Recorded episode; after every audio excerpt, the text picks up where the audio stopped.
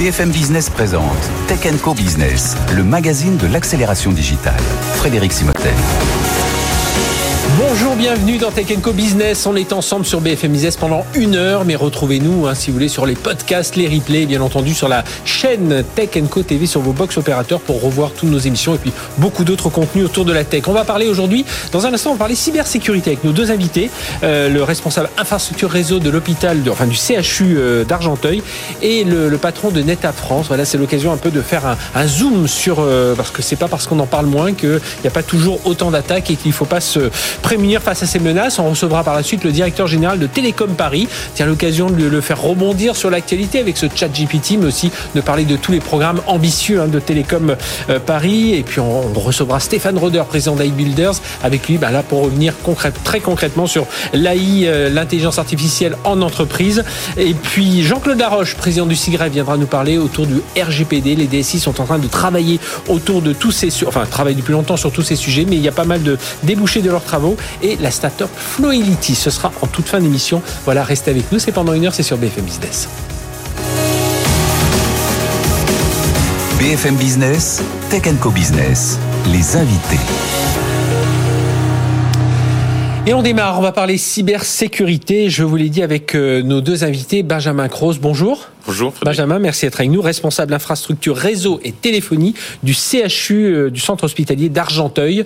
Euh, D'ailleurs, c'est un CH C'est un CH, oui. C'est un CH, oui. Je, me dis, il n'y a pas le U, non, c'est un, un, CH. Voilà pour la petite nuance pour euh, ceux qui sont très attachés à la précision des informations. Euh, Argenteuil, donc dans le, le Val d'Oise, en région parisienne. Et puis Guillaume de Lanchir, bonjour. Bonjour Frédéric. Guillaume, merci d'être avec nous, directeur général de NetApp. Voilà, géant mondial, c'est près, près plus de ouais, 6,3 milliards de dollars de chiffre d'affaires. Et puis euh, tiens, déjà fondé en 92. Oui, ça fait. Euh, fondé en 92. Ouais, ça fait un acteur, voilà, qui commence à. et 10 000 personnes dans le monde qu'on connaît évidemment dans l'univers du, du, stockage, mais euh, aujourd'hui dans l'univers de la data. Et ce qui parle data parle cybersécurité. Tiens, je vais commencer avec vous, euh, Benjamin. C'est vrai qu'on a beaucoup parlé de ces de ces centres hospitaliers, enfin de ces hôpitaux, ces 400 attaques, je crois, en France. Et puis les deux les plus récentes qui étaient en fin d'année dernière, c'était l'hôpital Créteil Sud et puis il y avait Mignon Versailles. Aujourd'hui, vous, alors évidemment, euh, de coup, tout d'un coup, un projecteur est braqué sur vous, j'imagine, par votre direction quand, quand vous avez ce genre d'attaque. Mais comment, euh, quelles leçons vous tirez de ces attaques et vous dites, voilà, parce qu'on n'est jamais euh, protégé à 100%, on sait qu'il mm. peut toujours avoir une faille, mais comment on fait pour justement qu'il y ait de moins en moins de failles? Aujourd'hui, on fait en sorte de contrôler un maximum les accès distants, parce que la plupart des attaques se font par les accès distants. Euh, ça, c'est pour l'aspect technique. Euh, sur d'autres aspects techniques, on couvre euh, de, plus en plus euh, la, sauvegarde des données, la, sécurisation de la donnée euh, au sein des établissements. Et pour, pour la petite histoire aussi, l'attaque de Versailles. Vous les avez analysés, j'imagine que vous avez appelé évidemment les, les, responsables réseau pour voir un petit peu, bah, voilà, voir Alors on a eu effectivement un, un, retour, un retour d'expérience après oui. sur qu'est-ce qui s'est passé, comment ça s'est comment ça s'est déroulé, etc. Et euh, nous, dans notre dans notre cas, on a eu aussi une, une intrusion euh, mm -hmm. dans la même semaine que Versailles.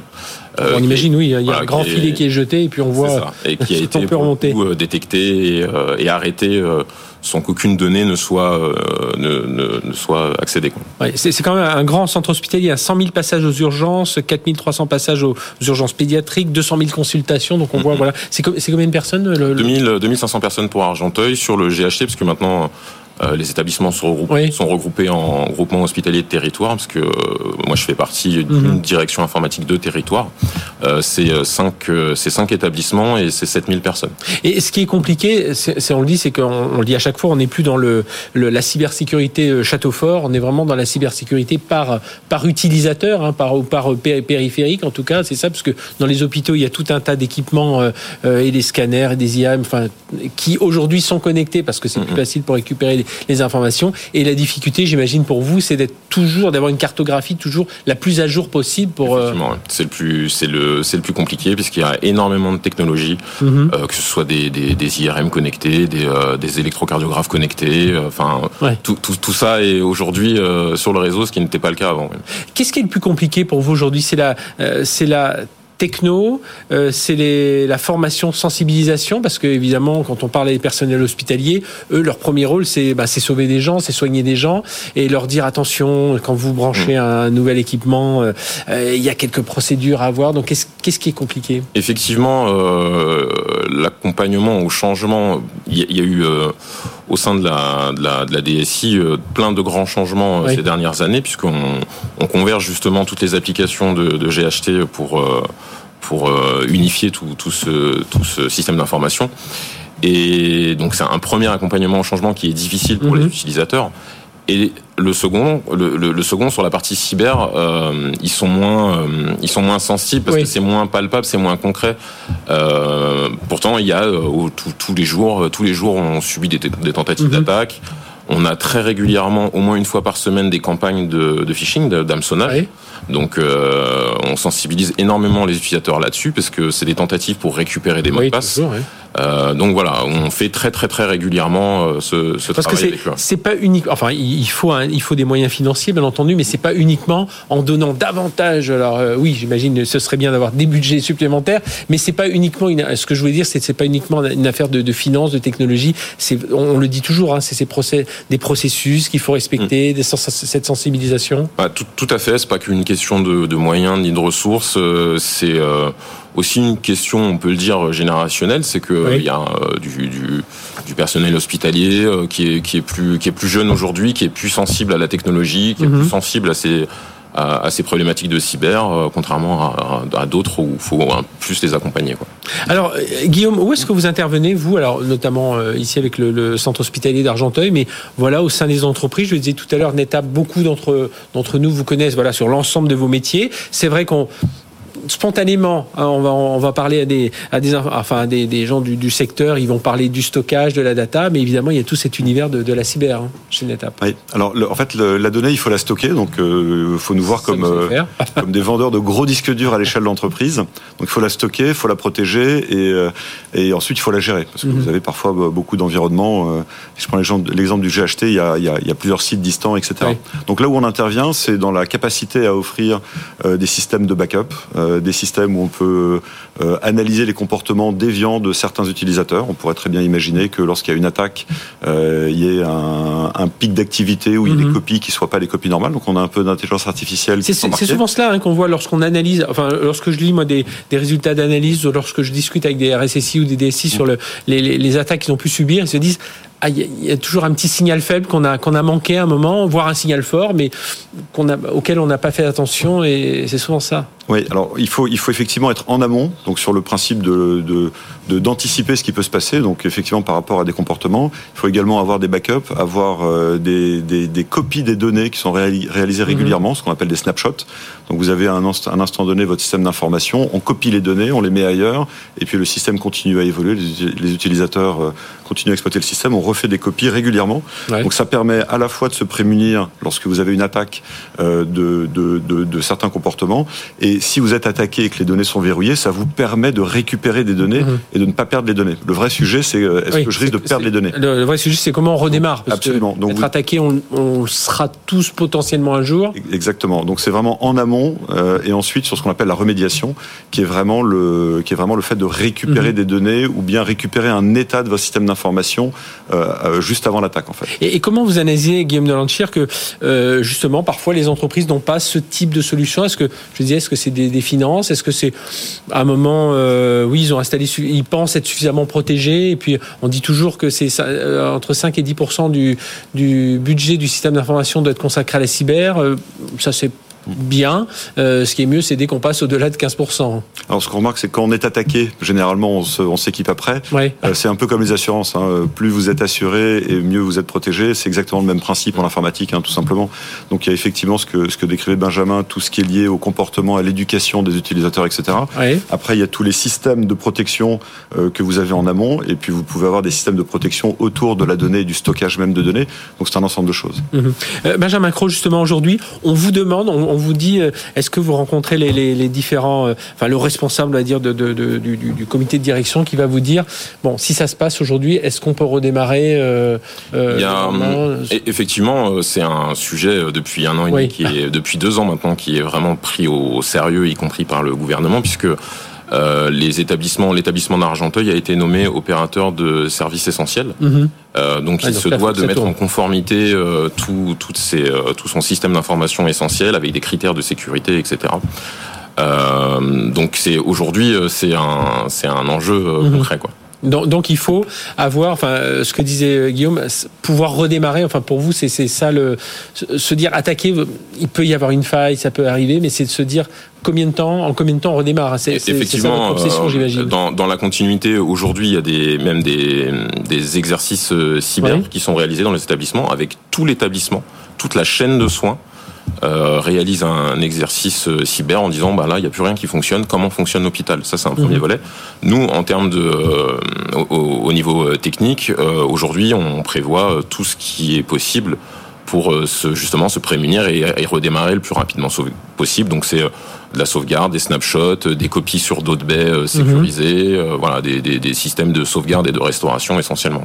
Et puis, parce qu'on en parle beaucoup aujourd'hui, c'est de l'intelligence artificielle hein, qui est la, la, la, la tendance, enfin qui est, qui est, même pas une tendance, enfin, c'est on a besoin d'intelligence artificielle aujourd'hui, euh, Guillaume Delanchia. Oui, c'est clé, ouais, c'est clé. En fait, euh, sur toutes les chaînes hein, d'une attaque. Soit pour vous parliez des, des, des comportements déviants. Oui, c'est une IA qui va être capable de dire tiens, c'est bizarre. On peut avoir, par exemple, des utilisateurs euh, qui ont accès à certaines parties du système d'information, qui tout à coup, parce qu'ils auront été hackés, hein, pas, ce sont pas les utilisateurs responsables, mais ils auront, ils auront été, leur mot de passe aura été piraté, vont se mettre à copier les données qu'ils n'ont pas l'habitude de copier. Mhm. ce sont des analyses comportementales d'utilisateurs qu'on est capable d'identifier.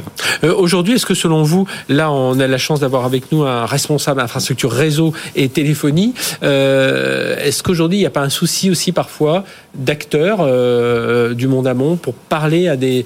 alors là, on a un technicien, enfin un technicien, oui, et bah, justement pour réussir à sensibiliser sur ces sujets. Bah, parfois des patrons de PME, on imagine que, bah oui, le, le, centre hospitalier, il y a des laboratoires, et là, il n'y a pas forcément un responsable informatique. Alors j'ai compris que vous deviez jouer aussi ce rôle de, conseiller, mais euh, voilà, c'est un peu ce souci-là aussi. Absolument. Alors, je pense qu'il y a de plus en plus de prise de conscience. Oui, oui. Il faut savoir bah, que. Euh, comment on en parle partout France, Alors, la France est quand même le, troisième pays le plus attaqué au monde. Il faut mhm. même le savoir. Oui. Euh, vous avez en, six mois le nombre, le volume total d'attaques double tous les six mois. Donc, vous vous rendez compte de ce que ça représente. Et le ministère de la Santé a, publié récemment une étude en expliquant qu'il y avait à peu près un organisme de santé qui était attaqué et qui avait des vulnérabilités euh, sévères par semaine en mhm. France. Donc ça représente quelque chose qui, est, qui, est, qui, qui, commence à résonner vraiment. Donc je pense qu'il y a de plus en plus de prise de conscience. Après, c'est vrai qu'en fonction de la taille des entreprises, des organisations... Euh, des compétences aussi, parce qu'on a ce souci-là aussi. Des Alors les compétences, c'est effectivement un, sujet important, mais en, en, nombre, de la hein, taille, pas, en, pas en compétences pures. Mais si, on, si, on, parle de PME, si on parle de PME, effectivement, la, les, les, directions informatiques sont généralement moins sensibilisées ou ont moins la taille pour appréhender ce type de situation. Plus les entreprises sont grosses, plus vous avez des équipes dédiées à la sécurité mhm. euh, et plus l'entreprise est la mieux sécurisée. Oui, Benjamin, vous voulez réagir sur ce Non, non, effectivement, je, je, je, suis d'accord. Est-ce qu'il faut en fait aussi de votre part, c'est fournir des tableaux, c'est ce que vous faites avec NetApp, c'est fournir des tableaux de bord un peu, voilà, où on, peut très rapidement voir euh, sur quels paramètres jouer, sur quel euh, effet on peut on peut régler pour pour être se sentir un peu mieux sécurisé ou savoir qu'on pourra redémarrer plus vite. Oui, alors la chaîne, il y, a vraiment l'avant une attaque mhm. et l'après une attaque. Donc l'avant une attaque, c'est effectivement être capable de, de, mettre en place des systèmes de redondance, donc de mhm. copies de données, de, de, de snapshots, etc. On en a parlé. Euh, et après l'attaque, c'est avoir des procédures bien déterminées qui permettent de redémarrer, euh, parfois sans interruption d'ailleurs, hein, de mhm. service, mais de redémarrer le système d'information et de récupérer les données. Et en termes de budget, euh, c'est ce que j'ai dit tout à l'heure, bon, et par rapport à un budget ici, mais J'imagine qu'aujourd'hui, quand vous adressez à vos, clients, vous leur parlez plus de perte potentielle de chiffre d'affaires que est mise en rapport avec le coût des solutions. Quoi. Oui, bien sûr, parce que le, le, les coûts, les coûts d'une attaque sont considérables, les coûts mhm. indirects. Alors ils sont euh, en fonction des études très variables, mais on peut très vite parler de centaines de milliers d'euros pour euh, pour n'importe quelle entreprise. Eh bien, merci d'être venu nous parler de, de, tout ça ensemble. Benjamin Croze, responsable infrastructure, infrastructure, réseau et téléphonie du Centre hospitalier d'Argenteuil, et Guillaume Delantier, directeur général de NetApp. Voilà, on voulait faire un peu un zoom sur ce côté-là et rappeler quand même quelques fondamentaux, parce que ça, il faut toujours les rappeler en termes de cybersécurité. Merci à tous les deux. Allez, dans un instant, on enchaîne avec Nicolas Gladys, c'est le directeur général de Télécom Paris. BFM Business, Tech Co Business, l'invité. Et notre invité Nicolas Glady, directeur général de Télécom Paris. Bonjour. Bonjour Frédéric. Nicolas, merci d'être avec nous. Donc Télécom Paris, j'imagine vous connaissez évidemment cette école qui fait partie de nos 3-4 euh, pépites euh, dans l'enseignement euh, supérieur parmi les écoles d'ingénieurs. 1600 étudiants, dont 820 élèves ingénieurs, 490 masters spécialisés. Le plateau, c'est à, c'est à, à Palaiso, hein, ce, ce, nouveau plateau installé déjà il y a deux ans déjà. Trois ans. Trois ans, et le temps passe. À chaque fois, on le dit avec avec ce Covid qui nous fait perdre un peu la notion du Et puis labo euh, de pointe avec 160 enseignants-chercheurs. On va parler bien entendu de tout ça. Ma première question, Nicolas, vous êtes à la tête donc de Télécom Paris depuis 4 ans.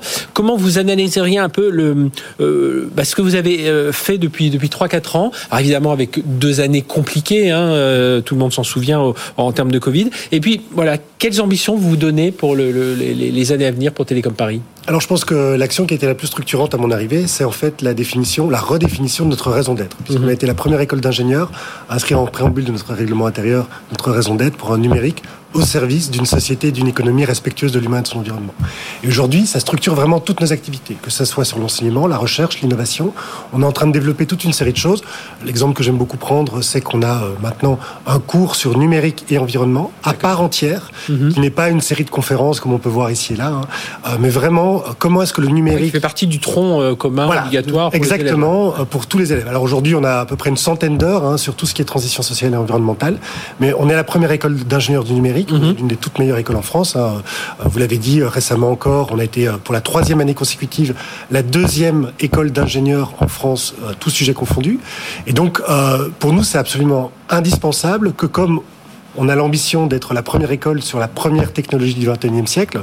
On apporte aussi des solutions pour ce qui est, d'après moi, le défi du 21e siècle, qui est la mhm. transition sociale et environnementale. Alors, ce qui est compliqué aujourd'hui, on reparlera dans un instant de ChatGPT, parce que j'imagine que vous avez regardé ces mais ce qui est compliqué aujourd'hui, c'est que tous ces métiers évoluent. Donc, vous formez des, ingénieurs en 3 ans, 5 ans, enfin, selon, selon le parcours qu'ils ont au, sein de l'école, s'ils continuent des masters, des, des, euh, des post-docs, etc.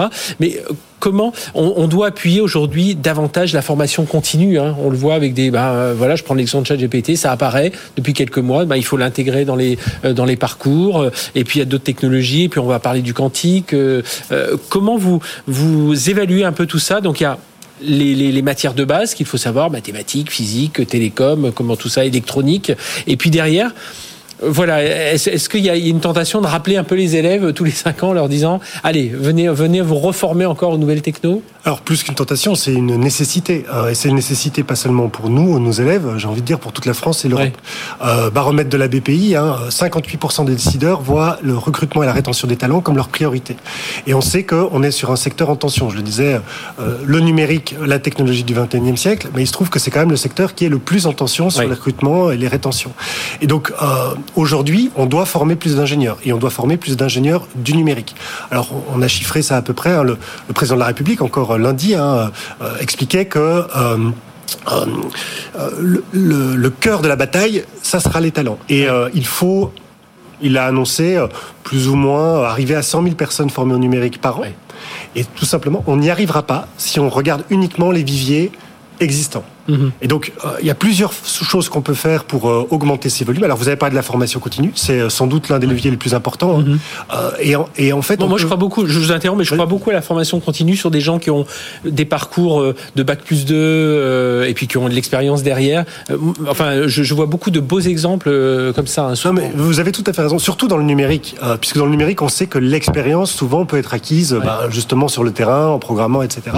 Et maintenant, en fait, en combinant toute une série de dispositifs qui existent, comme par exemple la, VAE, la validation des acquis d'expérience, et euh, d'une manière générale des acquis professionnels, en fait, on peut identifier quels sont les blocs de compétences spécifiques qu'une personne aurait besoin pour avoir un diplôme. Mhm. Donc plutôt que de lui donner un long diplôme qui va durer 18 mois, on peut se concentrer sur les, les 2-3 mois dont il a vraiment besoin pour rajouter ces blocs de compétences spécifiques au numérique et donc justement faire cet effet de levier qui nous permettrait de peut-être doubler ou tripler le nombre de mhm. gens qu'on forme au numérique. Et ce qui peut être pas mal aussi, et on le voit euh, dans d'autres écoles, mais aussi télécom, c'est d'aller chercher aussi des partenariats avec euh, des écoles qui n'ont pas un cursus, un cursus ingénieur, euh, école de commerce, euh, voire pourquoi pas des Sciences Po, des gens comme ça aussi pour à les amener aussi à, réfléchir parce que comme vous le dites, il y a le numérique et la transition écologique, il y a le numérique et l'éthique, le numérique, voilà, le numérique est assez large pour accueillir davantage de profils je préfère qu'il soit, on préfère qu'il soit technique, mais euh, voilà, qui n'ait pas forcément accès, qui n'ait pas forcément eu accès à la technologie, aux mathématiques dans leurs dernières années de, de, de formation. Alors, j'irai même beaucoup plus loin que vous, hein, puisque aujourd'hui, je pense que nos écoles d'ingénieurs sont très très fortes. Elles ont un modèle très très intéressant qui justement couvre toute cette verticale technologique,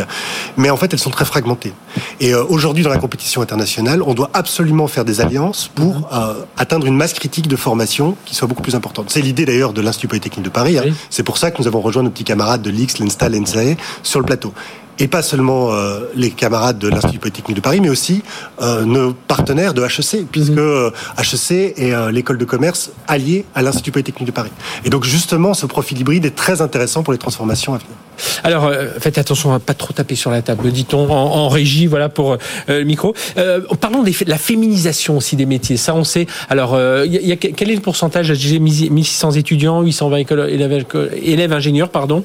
ça veut dire à peu près combien Quel pourcentage de femmes? Alors, quand je suis arrivé, donc avant que j'arrive vers 2018, on était à 17% de femmes. Aujourd'hui, on est à 24% de femmes. Oui, ce qui est quand même pas mal. Enfin, ce qui est pas mal, ce qui est pas assez, mais voilà, on commence à monter un peu. Si on fait le lien avec le sujet précédent, on sait qu'on a besoin de plus d'ingénieurs et euh, en pratique, on se prive pratiquement de la moitié du vivier de talent. Donc il y a un vrai, vrai problème. Et en plus, on sait que euh, c'est un secteur qui a besoin de plus de femmes pour toute une série de raisons, euh, parité, de justice, aussi de représentation dans les algorithmes.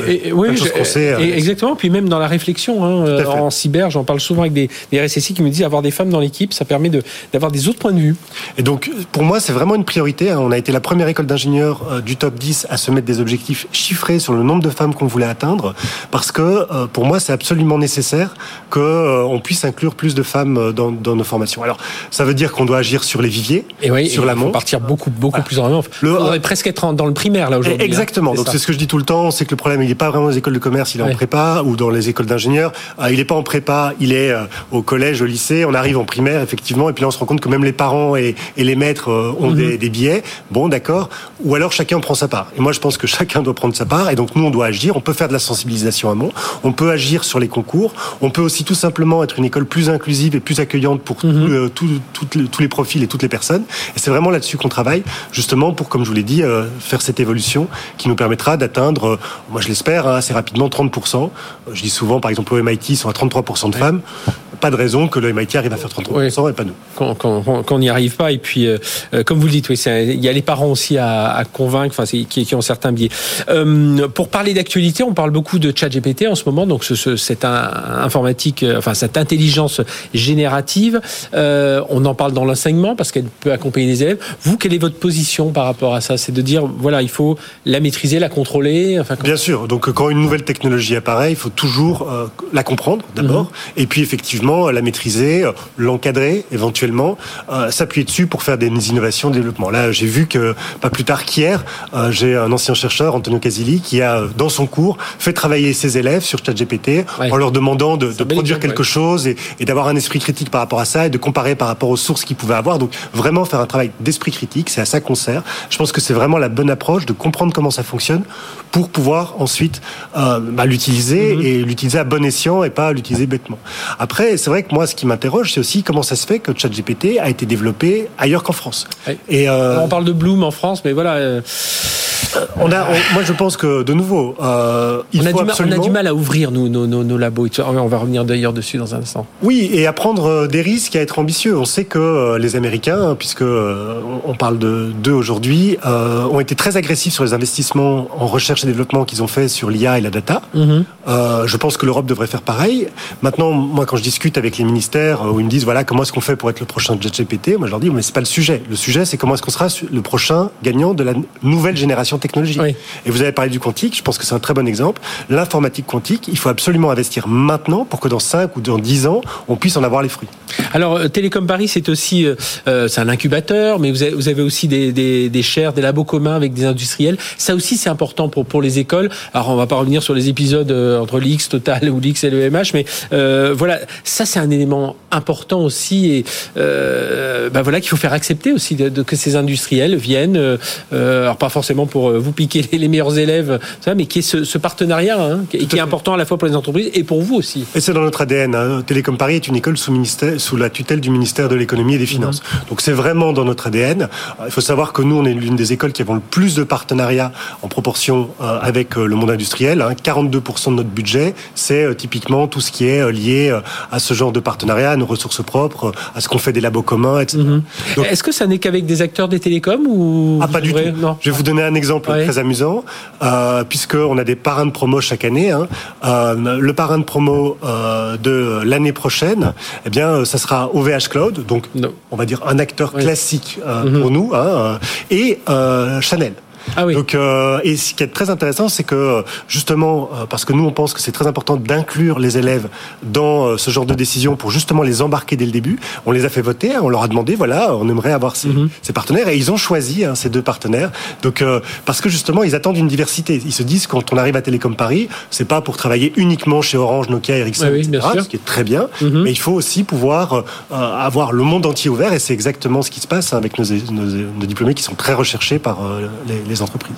Eh bien, merci Nicolas Glady d'être venu nous parler de tout ça, directeur général de Télécom Paris. Donc, euh, vous voyez beaucoup de beaucoup de chantiers, enfin déjà beaucoup de programmes, on va dire, parce que ces chantiers sont plus que des chantiers, ils sont déjà bien avancés. Euh, et puis, on, on vous recevra régulièrement parce que, et encore une fois, hein, attirer les jeunes vers la profession d'ingénieur et attirer aussi euh, les, les, les, jeunes femmes vers cette profession d'ingénieur. Mais même ceux qui ont déjà entamé un parcours, hein, c'est pas, c'est jamais perdu. Et on voit que le numérique ouvre tellement de, de champs d'opportunités. Et pourquoi pas passer par Télécom Paris pour continuer à se former. Merci d'avoir été avec, avec nous. À, dans un instant, bah tiens, un ancien élève, euh, Stéphane Roder, qui arrive pour parler d'intelligence artificielle. Merci Nicolas.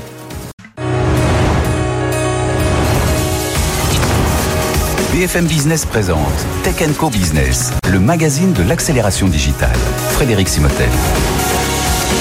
Voilà, on va parler d'intelligence artificielle parce que c'est sa spécialité notamment. Il en a d'autres, mais en tout cas celle-là, c'en est une majeure chez lui. Stéphane Roder, bonjour Stéphane. Bonjour Frédéric. Merci d'être avec nous, président d'AI Builders. Donc vous intervenez auprès des entreprises hein, pour les accompagner dans leur transformation digitale et dans leur transformation vers euh, l'intelligence artificielle. D'ailleurs, tiens, euh, vous qui êtes au contact de pas mal d'entreprises, on en est où de cette adoption? Moi, souvent, euh, je, je, je, partage. Enfin, j'avais vu ça dans une étude du BCG. Je, je partageais ça assez bien. Alors, il y a ceux qui sont en découverte, il y a ceux qui sont en construction, il y a ceux qui voilà sont déjà ont déjà quelques projets qui commencent à passer à l'échelle. Puis il y a ceux qui, alors là, c'est les moins nombreux.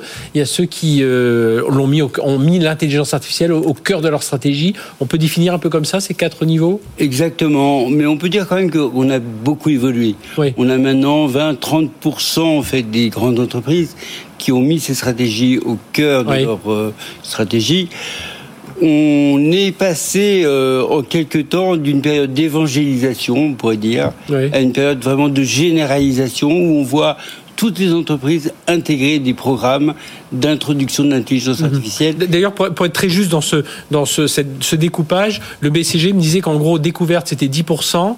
Euh, donc on voit que le gros des troupes est quand même euh, sur des projets en construction, des projets en passage à l'échelle. Donc euh, on, voilà, ça se oh, rejoint bah, ce que vous dites. Écoutez, nous, on a, on a un client comme Pernod Ricard, par ouais. exemple, qui a quatre gros projets, dont un qui, qui vient accompagner le commercial sur le terrain, euh, il est aujourd'hui en production dans le monde entier. Et dans certaines régions, il a fait plus de 81% d'augmentation du chiffre d'affaires. Mmh. Donc on est vraiment, on rentre dans vraiment l'industrialisation et la généralisation de l'usage de l'intelligence artificielle maintenant dans l'entreprise. Moi, je dirais oui, 10-20% de gens qui sont de, de sociétés qui sont peut-être à la traîne, mais il y en a vraiment oui, très peu. C'est fini. Et je, justement, avec. Euh... se rendre compte qu'il ne faut pas rater euh, ce virage-là, en tout cas.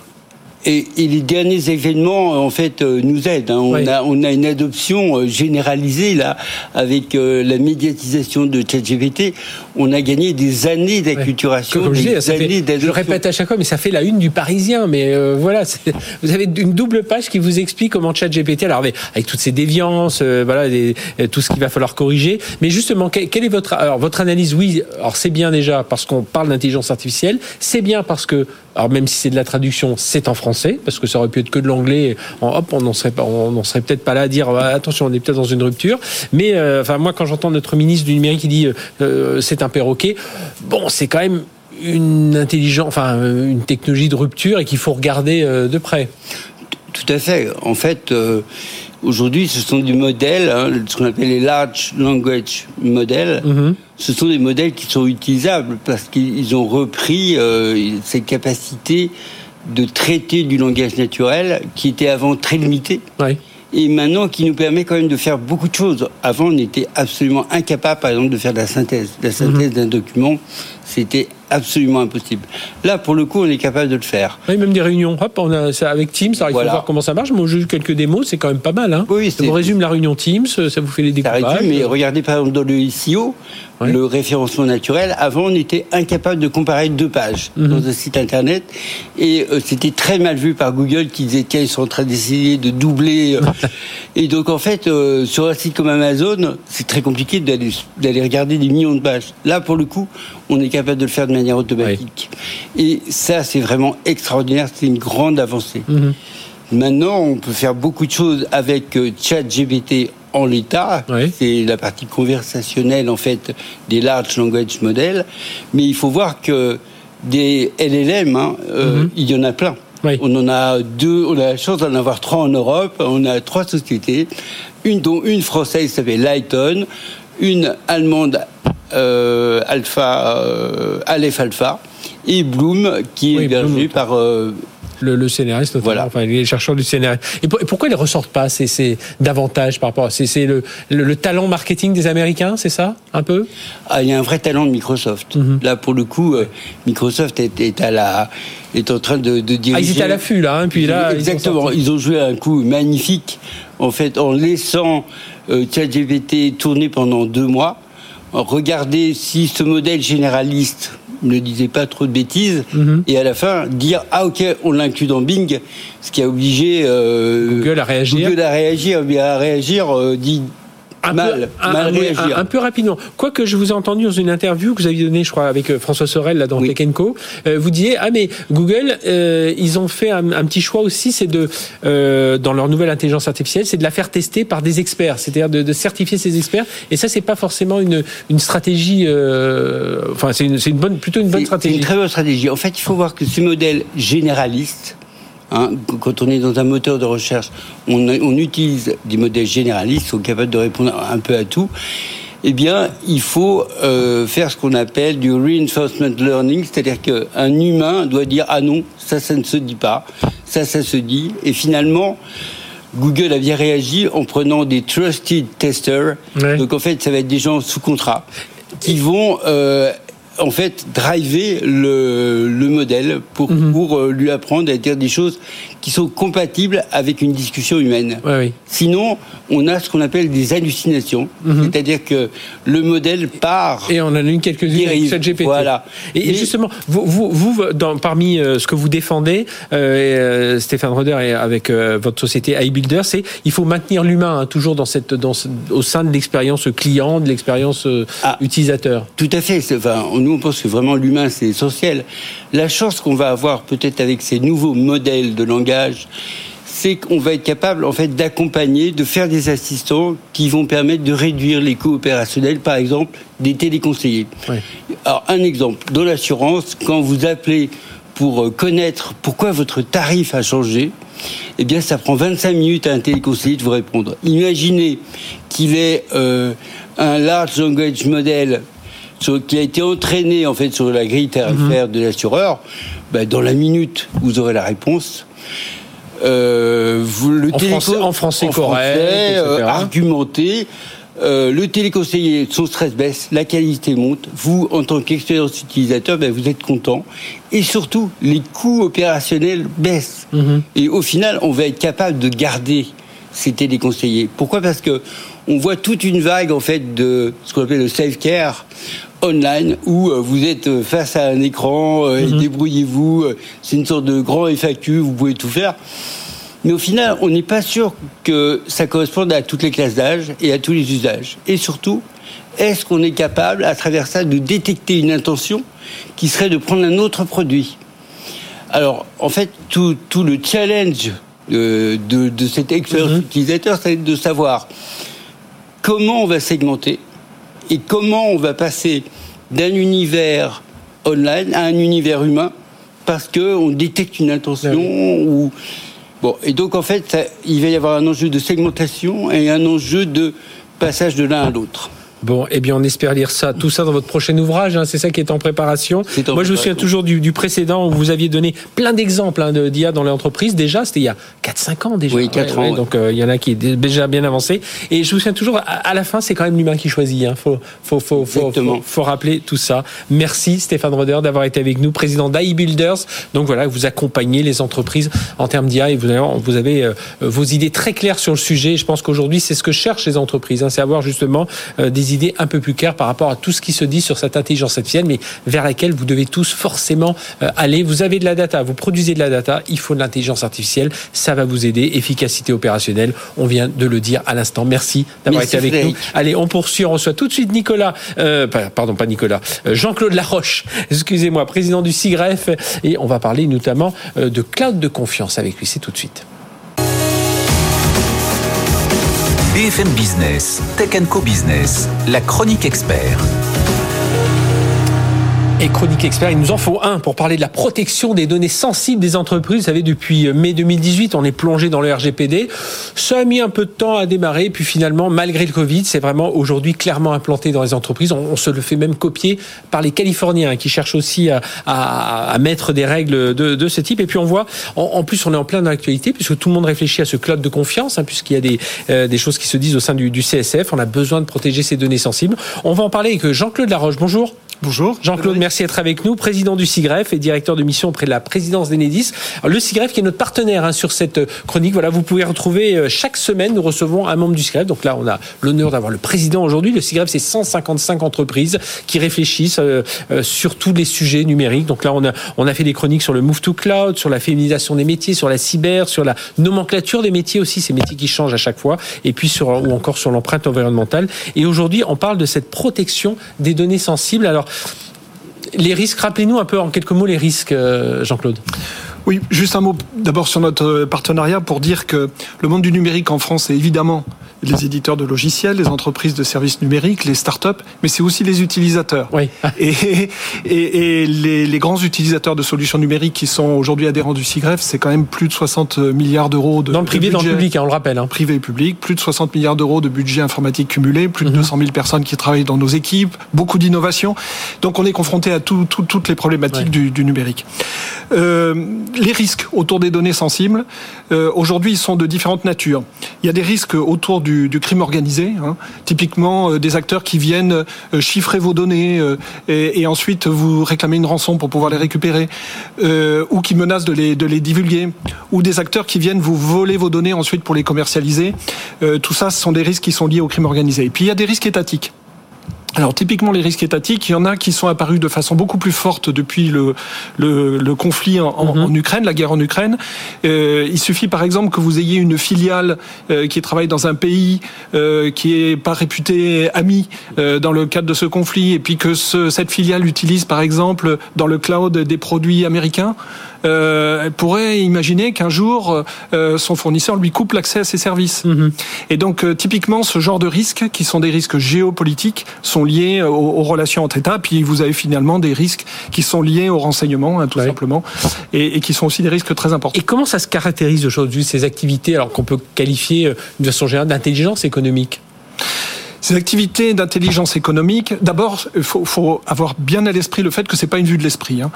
Euh, on a vu les affaires Snowden depuis euh, 2013, et, euh, et aujourd'hui vous avez des textes. Alors aux États-Unis, euh, l'article 702 du FISA, qui est le Federal Intelligence Surveillance Act, qui est un texte en vertu duquel les services de renseignement peuvent aller voir les données ou les traitements sensibles dès lors qu'ils sont hébergés dans une entreprise américaine. Vous avez l'équivalent en Chine avec la loi du 28 juin 2017. Donc vous avez des textes aujourd'hui à portée, à portée extraterritoriale Ah oui. qui donnent des armes aux États pour aller directement regarder Mhm. euh, des données ou des traitements sensibles. Donc face à ça, il faut se protéger. Mhm. Il faut se protéger. Et, et- et nous, en Europe, on arrive à ce, est-ce qu'on a ces, ces parce que ces législations obligent donc tous les États à se protéger. Mais est-ce que nous, en Europe, on a, on a- déjà d'un point de vue intelligence économique, on a les moyens de se protéger?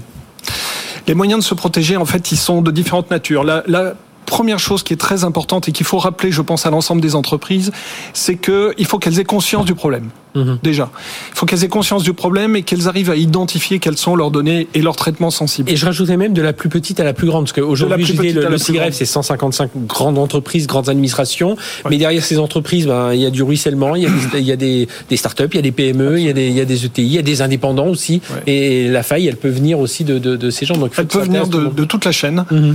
euh, de toute la chaîne. Et, et bon, faut avoir conscience euh, du problème. Et puis après, il faut savoir qu'on n'est pas quand même complètement démuni. Par exemple, en cas en cas de- d'enquêtes qui sont diligentées par un juge américain ou, ou d'un autre pays, enfin extra-européen, euh, aujourd'hui, euh, les entreprises peuvent s'appuyer sur la loi du 28 juillet 68, qui est dite loi de blocage, dès lors qu'il s'agit d'avoir accès à leurs données sensibles. Une loi d'ailleurs qui a été modifiée par décret et arrêtée en 2022 et qui leur donne la possibilité d'avoir un, accès à un guichet unique euh, étatique Mhm. euh, qui va les aider euh, devant cette problématique. C'est le service d'information stratégique et de la sécurité économique qui a été créé en 2016, le CIC, Mhm. euh, qui est un interlocuteur naturel là-dessus. Donc il y a déjà au niveau, euh, au, au niveau le- des, des lois Mhm. hein, euh, en France un dispositif qui permet déjà un cadre, il y a déjà un cadre. Alors après, il s'agit de pas être naïf non plus et de pas héberger ces données n'importe où. Les données sensibles, qu'est-ce que c'est?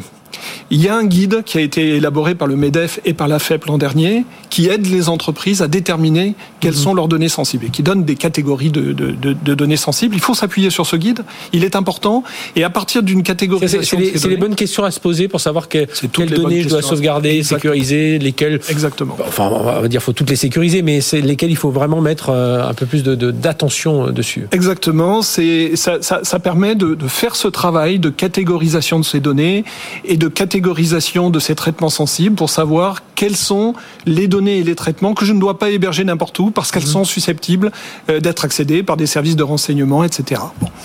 Et puis, euh, une fois qu'on a fait ça, il y a des solutions qui existent. Il y a des solutions techniques. Par exemple, quand vous allez dans le cloud aujourd'hui, je ne saurais trop recommander à l'ensemble des entreprises pour leurs données sensibles d'aller dans des clouds qui ont une certification délivrée par l'Agence nationale de sécurité des systèmes d'information qui s'appelle Secnum Cloud qui leur garantit un haut niveau de, de cybersécurité, mais qui leur garantit aussi une certaine protection contre les lois à portée extraterritoriale qui sont non européennes.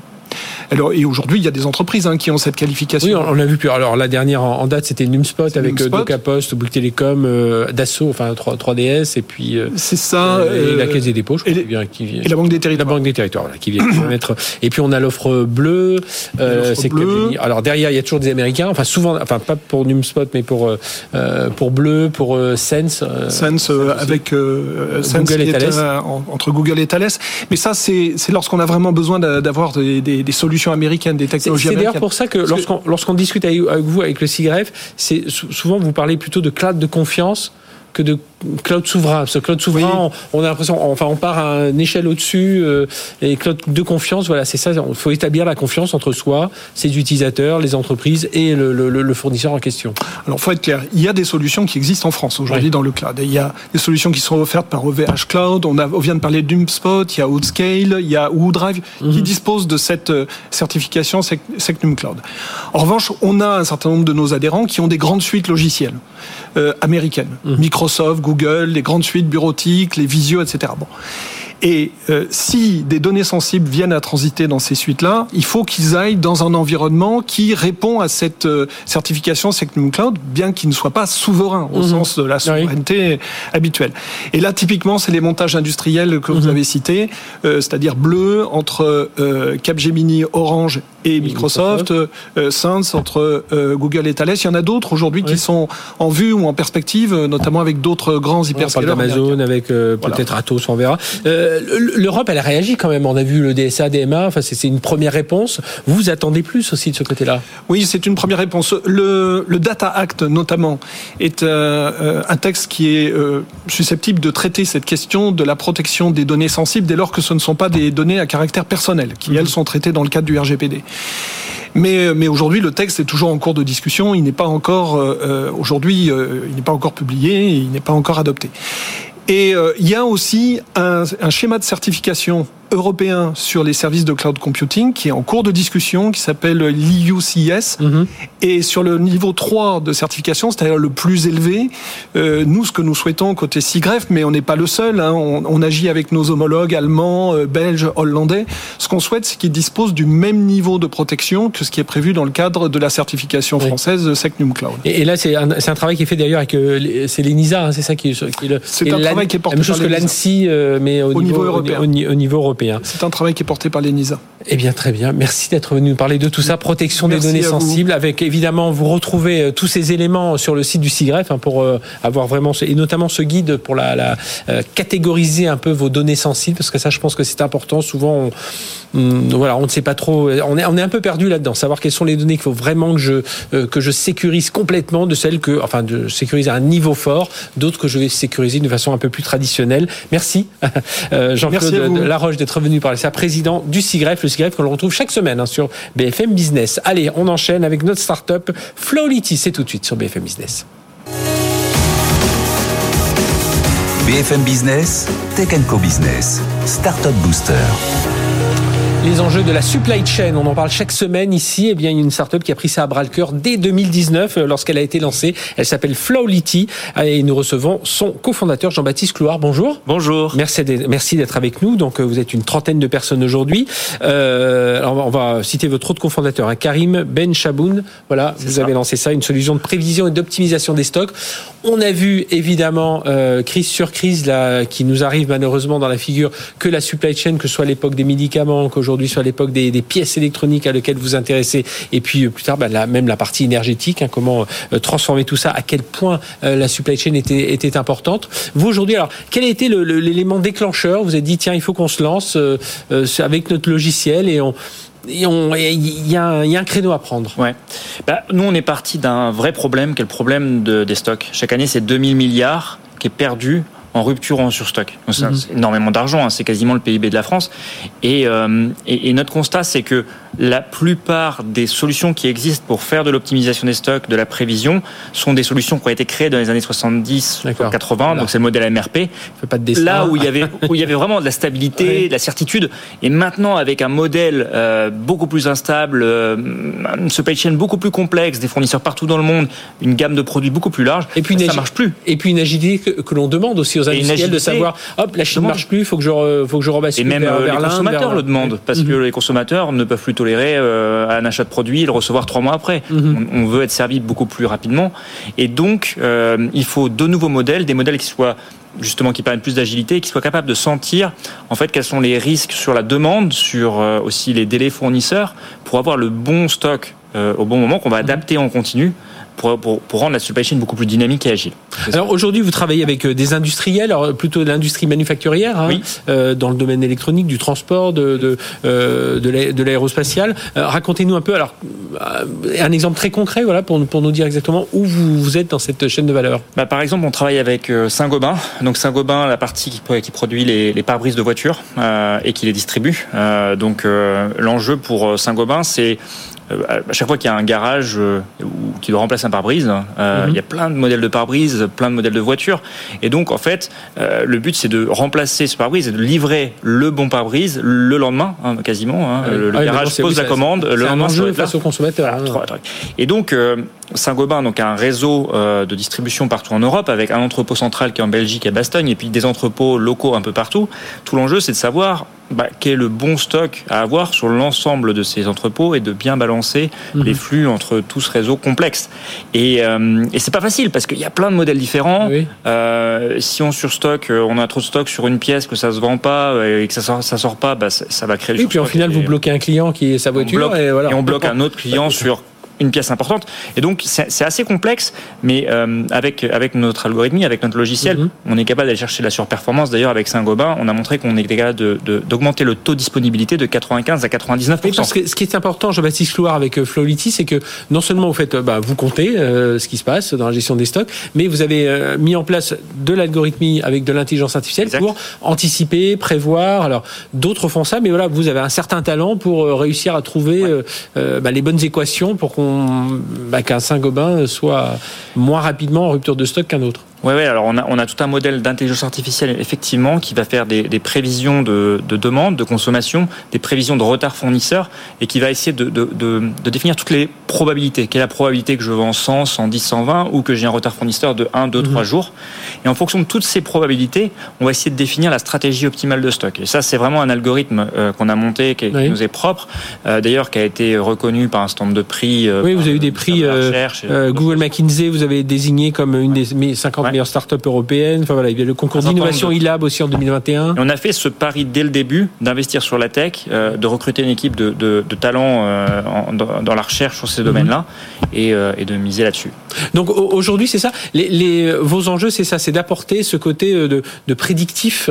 Mhm. aujourd'hui, c'est d'ailleurs ce qui, ce qui, ce qui change. Hein. C'est prévoir, savoir le bon stock au bon endroit au bon moment, mhm. aider les opérationnels à faire la bonne commande, combien commander à son fournisseur, la bonne quantité au bon moment, et pour le décisionnaire, pour le directeur, c'est l'aider à simuler et à piloter sa stratégie supply chain pour être sûr bah, de garder le contrôle, mais aussi euh, d'être fiable par rapport à son mhm. directeur financier. Si le directeur financier ou si le directeur général demande 300 000 euros de stock ou 3 millions d'euros de stock, eh ben, on a l'outil pour euh, contrôler cet atterrissage en faisant un stand de simulation et de prise de décision. Ça veut dire que derrière, vous devez un peu leur, mettre la pression sur la qualité des données aussi que vous, que vous récoltez, parce que voilà, il faut que chacun remplisse bien ses, ses cases, enfin en bout de chaîne, qu'on remplisse bien les bonnes cases pour mmh. euh, être certain que vous faites travailler votre algorithme sur les, les meilleurs data.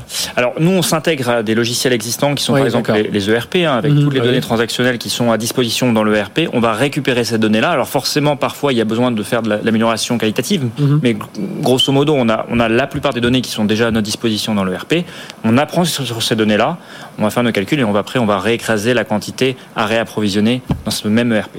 Euh, financement, euh, lancement en, 2019 et voilà, j'avais un mot qui était passé déjà devant les autres. Euh, donc là on est en 2022. Vous en êtes tout de votre financement? Est-ce que les levées de fonds à prévoir? Parce que voilà, supply chain on dit c'est quand même le, le, sujet, le, sujet du moment. Alors on, a donc on a levé 5 millions d'euros en 2022. Hein, c'est il n'y a pas si longtemps. Donc mhm. pour l'instant, on est plutôt dans une phase de, de, capitaliser sur ça pour, pour euh, faire croître notre chiffre d'affaires, faire croître notre, euh, notre produit. Vous avez embauché pas mal, hein, c'est ça Oui, on a embauché beaucoup en, 2000, en 2022. Et, euh, et oui, alors potentiellement une nouvelle levée de fonds plutôt vers la fin de l'année ou 2024 à voir. Hein, on n'est pas pressé, on a assez d'argent. Oui, puis, puis on a important, voilà, tous les, les, les, grandes entreprises avec qui vous travaillez aujourd'hui. Vous nous avez cité Saint-Gobain, mais il y en a, il y en a beaucoup d'autres. Eh bien, merci d'être venu merci parler beaucoup de, m'avoir invité. Jean-Baptiste Clouard, donc cofondateur et PDG de Flow, euh, Flow Liti. Voilà, on est bien dans la supply chain. Merci d'être venu nous parler de votre entreprise. Et puis voilà, on vous, comme à toutes les startups qui passent ici, on vous souhaite le meilleur des succès. En tout cas, sur ce sujet de la supply chain, qui on l'a vu ces derniers temps, c'est vraiment le cœur du business. Allez, merci de nous avoir suivis. Euh, Tech Co Business c'est terminé. On se retrouve la semaine prochaine, même heure, même endroit. D'ici là, on est en replay, on est en podcast. Vous nous retrouvez sur la chaîne Tech Co TV. Excellente semaine sur BFM Business.